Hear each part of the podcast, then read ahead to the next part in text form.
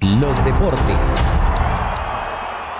Vamos a conocer entonces lo que opinan algunos momentos de la hinchada. De hecho, un padre y su hija, quienes asistieron ayer entonces al Estadio Palo Grande, y de hecho les comentamos que David Muñoz entonces estuvo allí conversando y quiso que esta fuera eh, una noticia que también escucharan ustedes las personas, cómo reaccionaron antes del partido, antes de que desarrollemos ya esta noticia del Once Caldas. ¿Cómo está? Bienvenido a la Patria Radio. ¿Cuál es su nombre? Buenas noches, mi nombre es Andrés Giraldo. Andrés, ¿de dónde es usted? Yo de, de, Manizales, del barrio La Arboleda. Bueno, ¿qué es lo mejor de venir a fútbol? ¿Qué es lo que más le gusta? Todo, todo. El ambiente, venir a acompañar al once. Eh, en fin, son muchos matices los que, los, que, eh, los que da satisfacción venir a fútbol. ¿Cómo, ¿Cómo ha visto al equipo este semestre? Con muchos altibajos. Yo creo que producto de una nómina muy floja, entonces el equipo tiene muchos vaivenes, muchos altibajos. ¿Y qué espera? ¿Qué espera del equipo? Por lo menos espero un poquito de orden y no perder con Pereira, por supuesto.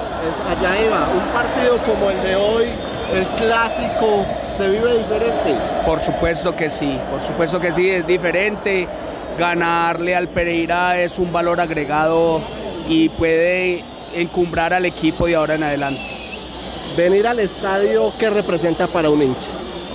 Venir al estadio, pues es una tradición que tenemos desde niños.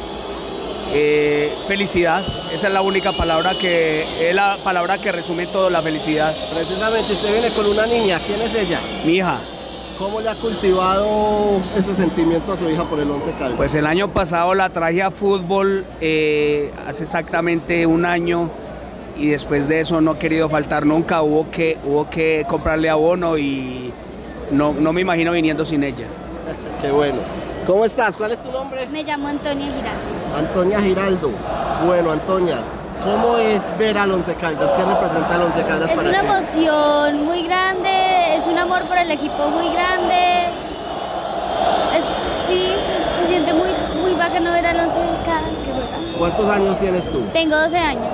Dice tu papá que llevas un año viniendo al estadio. Sí, el 11 de febrero cumplí el año. El 11 de febrero. ¿Y cómo ha sido mm, ver al 11? ¿Cómo ha sido venir al estadio? ¿Qué, ¿Qué, representa el Palo Grande para ti? A mí el Palo Grande representa como un lugar seguro para mí, me representa calma, felicidad y así el 11 pierda siempre lo va a seguir acompañando. Muy bien, ahí escuchábamos entonces esta nota que nos tenía previa al partido antes de que comenzara ya como tal el partido de Once Caldas que ayer se jugó en el Palo Grande, pero tenemos también desarrollo ya de la noticia que sabemos en los comentarios de Facebook nos han estado pidiendo que hablemos también de este tema. Tenemos ya a Osvaldo Hernández, editor de Noticias Deportiva. Osvaldo, cuéntenos porque aquí tenemos mucha audiencia expectante de lo que fue entonces este partido de ayer perdido en el Palo Grande. ¿Qué tal, directora? ¿Cómo le va? Un abrazo para usted y para toda la audiencia. Hoy es viernes, ¿no? Hoy es viernes y estamos con las pilas recargadas. Hacia anoche hayamos pasado un trago amargo, porque esa es la realidad, porque así eh, somos periodistas, pero nacimos viendo al Once Caldas y tenemos ese sentimiento, esa afinidad con el equipo. Mire, creo que lo que dice el padre de familia y su niña sintetiza efectivamente lo que sucedió anoche. Un ambiente espectacular, hermoso, un ambiente hermosísimo en el Estadio Palo Grande. Pero duró, eso duró dos minutos porque rodó la pelota y a los dos minutos el equipo ya estaba perdiendo. Y a los cinco minutos después, es decir, a los siete de juego, ya perdía dos goles por cero y se acabó el partido. Se acabó el partido porque el Once Caldas, la verdad, no tenía con qué. Fueron más esfuerzos individuales ejercicios individuales en la cancha que trabajo colectivo, para no pensar que el equipo arrinconó al rival, que lo atropelló, que lo metió en su cancha y que le pudo haber empatado. Sí le pudo haber empatado, pero la verdad uno mira el, juego del Once Caldas y, el equipo no, convence y ya son ocho, fechas sin convencer. Entonces eh, es una situación muy compleja porque se pierde el partido, se queda, se, estanca la casilla 9, 13 eh, del torneo con nueve puntos. Mire, el Pereira lleva cinco, creo que hacía cincuenta y pico de años que no ganaba cinco partidos consecutivos. Tiene cinco victorias al hilo consecutivas. Y hoy es segundo del torneo con 16 puntos y prácticamente uno dice que está encarrilado para clasificar. Y el Once Caldas con este rendimiento no le da para clasificar, no le da para, para clasificar. Y es una situación compleja porque porque el equipo va a ajustar 10 eliminaciones consecutivas en 6 años Ya no son cinco, sino seis años. Así es, Osvaldo. De hecho, tenemos eh, aquí, antes de irnos con las voces oficiales también del cuerpo técnico, también del equipo, hay un tema que se estaba conversando en las redes sociales con nuestros oyentes y los comentarios, y es que precisamente igual como que la hinchada todo el tiempo igual estuvo presente, sacaron como una especie de trapo, no sé cómo se diga, y a pesar de todo, decían en los comentarios, acá decían, hay hinchada, pero no hay equipo, era como la frase. Que era lo que te estaba diciendo al comienzo del comentario. Eh, en hermoso espectáculo al comienzo, antes antes y durante porque siempre hubo un apoyo de la afición. Y hay un tifo, que es el trapo grande, una ficha gigante para que nos entendamos, que le saca la barra local a la visitante donde están dos rostros, el de Sergio Galván Rey y el de Dairo Moreno. ¿Por qué ellos dos? Porque son, hay una coincidencia, son los dos máximos goleadores de lo, en el clásico, justo frente al Pereira, y segundo, son los dos máximos goleadores del fútbol colombiano en toda su historia, con la camiseta de Alonso Caldas. De alguna manera, ese es un orgullo que lleva al hincha y era un homenaje que le rendía anoche, entonces fue muy bonito el momento, pero a los dos minutos tan primer masazo y después segundo masazo y se perdió el partido.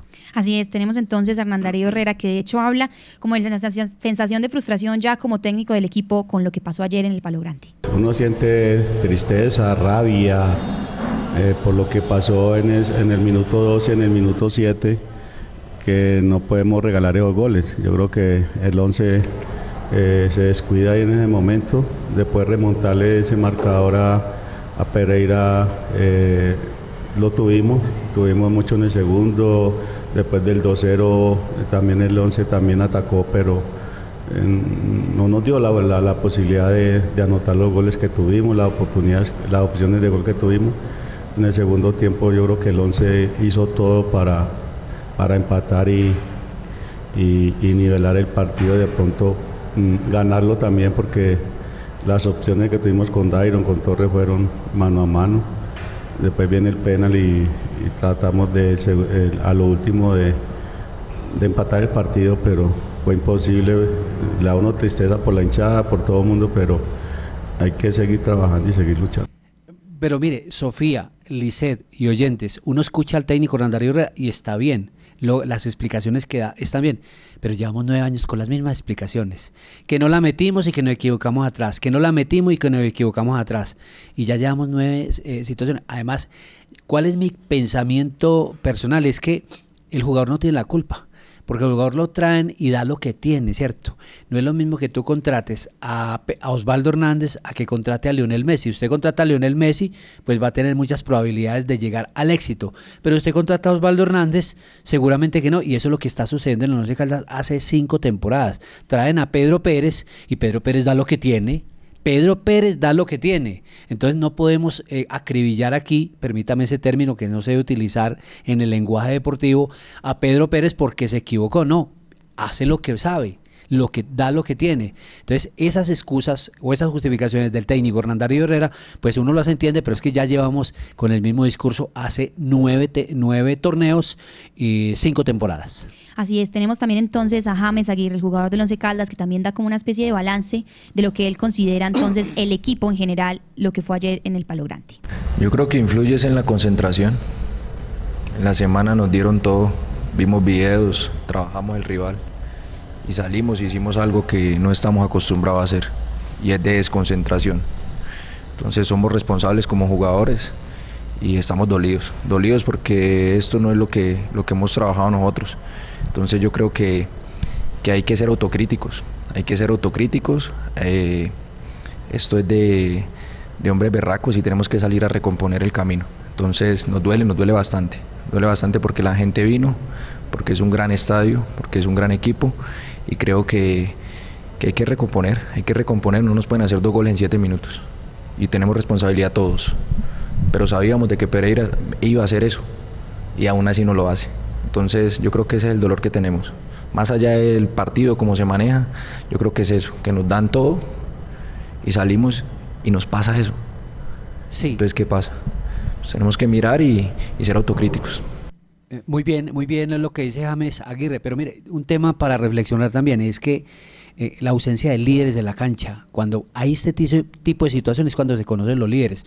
Dairo Moreno es un líder del equipo, pero no es un líder para lo que necesita el equipo en esa referencia. Líder porque hace goles, es un referente, es un ídolo quiero corregir, no es un líder, es un ídolo, que es distinto, es un referente del equipo por los goles que hace, pero no es el líder, el que cuando se está perdiendo se echa a los compañeros al hombro, como se dice eh, popularmente, y los lleva efectivamente a que se reaccione. Entonces, y el fútbol colombiano no tiene esos líderes de otras épocas. ¿Por qué? Porque los muchachos de hoy se están demorando muchísimo para madurar, estoy hablando del fútbol. Y eso pasa en los caldas, y ayer pasó muy bonito el discurso de James Aguirre, pero suena muy bonito en el micrófono y allá en la no lo vimos anoche por ninguna parte. Once Caldas, eh, ya reiteramos, mire, hasta anoche la tabla, si me eh, eh, Sofía, por favor, Primero Deportes Tolima con 17 puntos, después Deportivo Pereira con 16. La Equidad que le ganó anoche un gol por cero al América de Cali. Este equipo está invicto, tiene ocho fechas sin perder, dirigido por dos ex técnicos del Once Caldas, Alexis García y Carlos del Panelo Valencia. Tiene 14 puntos, cuarto Independiente Santa Fe con 13, lo mismo de Junior y Atlético Bucaramanga, séptimo Deportivo Cali con 11 y el octavo es Millonarios, que es el próximo rival del Once Caldas el próximo martes en Bogotá. Después está Jaguares con 11, Fortaleza con 11, Águilas Doradas con 11, Envigado con 9, Once Caldas con 9, Atlético Nacional, que es otro de los desconocidos del torneo con 8, América de Cali con 8, Independiente Medellín con 8, Boyacá Chico 7, Alianza, que ya uno no sabe si es Alianza eh, Petrolera o Alianza de la Costa, 5 puntos, Deportivo Pasto 4 y Patriotas de Boyacá con dos puntos. Esa es la situación y el presente del Once Caldas que, como lo dice un escritor eh, que se llama Dante Pansieri, el fútbol es un estado de ánimo. Hoy el aficionado despertó triste. Así es, Osvaldo. De hecho, aquí le envían un comentario quienes lo escuchan a esta hora a través de nuestra plataforma de Facebook y es que dicen, entonces será la hora de que este técnico, si es que es un técnico, dé un paso al costado, sigue dando pues las mismas explicaciones que dan eh, también cuando se dan las escuelas, pero eh, lo van a dejar entonces hasta que se pensione o considera que es tiempo de que se retire. Pues Eso le envían. sí, se ha dicho mucho y es que el técnico no lo cambiaron porque hay una figura jurídica que le, lo protege laboralmente, que se llama ley de retén. Él está a punto de pensionarse y no puede ser licenciado, no puede salir de la empresa. Creo que le faltan seis meses, debe ser este semestre para pensionarse. Pero sí es un muy mal mensaje para la afición en medio de este caos que está viviendo, el hecho que el técnico se haya tenido que quedar simplemente por una figura jurídica cuando se necesitan técnicos competentes. No estoy diciendo que Hernán Darío Herrera no lo sea, pero en este caso no lo es para Once Caldas. Iván Buitrago es quien nos envía este comentario a través de Facebook. Acá le respondimos, por supuesto, en el informativo en vivo. Y Osvaldo, cuéntenos, porque entonces usted ahorita mencionaba, es fin de semana, ya es viernes y la gente está programándose para agenda deportiva. Mire, el próximo fin de, el próximo fin de semana, el domingo, hay final en el torneo de la Asunción, otro de los torneos metropolitanos termina. Inmeden y su desvare. Este es un torneo que tiene una característica especial, varias, por favor, que se juega en cancha de arena es la cancha de la Asunción es de cancha de arena, es muy de barrio, el torneo es muy de barrio y el torneo es para mayores, este año se jugó para mayores de 50 años de edad, ahí actúan eh, ex profesionales, entonces juegan su desvare e Ime la red, el próximo domingo hay las recrevías, el de la, la de la avenida Santander, la Sultana y Chipre. Eh, mañana juega a las 10 y 15 de la noche la selección Colombia en la Copa de Oro en Estados Unidos frente a Brasil.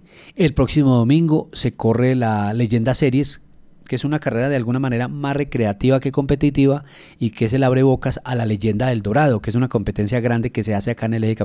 Pero es el próximo domingo, sale de la Plaza de Bolívar y llega a Chipre y continúa el torneo colombiano, eh, eh, que Reiteramos, Once Caldas vuelve el próximo martes visitando a Millonarios en el estadio Nemesio Camacho, el Campín de Bogotá. Así es, Osvaldo. Muchas gracias por toda esta información deportiva. No sé si tenemos lático de cierre también para la audiencia. Un abrazo para todos y al mediodía ampliaremos toda esta programación deportiva para que la gente esté como... Ah, un dato internacional y es que el próximo domingo juegan Boca y River, que es, se dice, uno de los clásicos mundiales más atractivos que hay en el fútbol.